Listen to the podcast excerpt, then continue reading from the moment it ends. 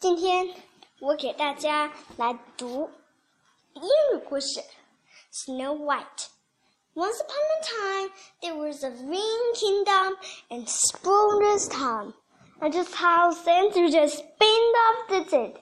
And the kingdom was brings a princess. The princess named Snow White.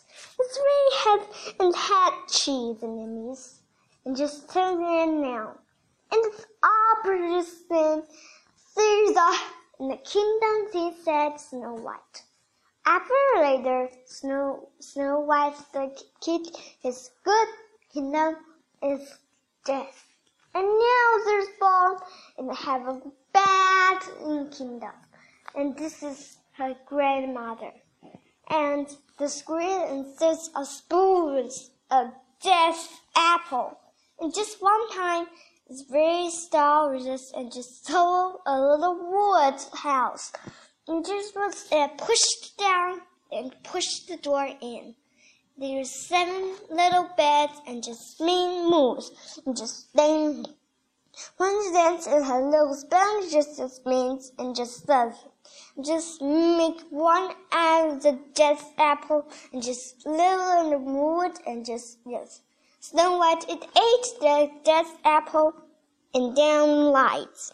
And then that sentence and the seven years old and just told and said, What's that?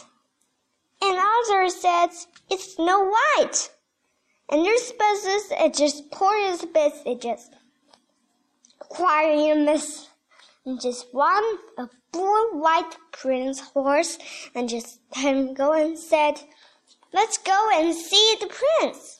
The prince come on, and the white prince brings a one horse and tell him his arm was Snow White. The princess opened Bunsen and said, and kiss one him. Exactly! Kissed then, the, the princess preached the death apple, woke up. Nothing answered and the princess was very happy and all the time and names of the rumor and those two the, to visit to spread the Snow White.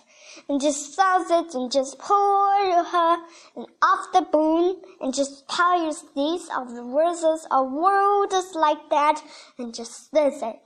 And fly off the cone. Boom!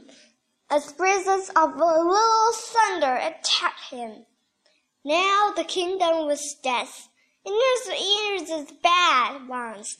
And now Snow White is resident, and Prince just happily lived ever after. Thank you.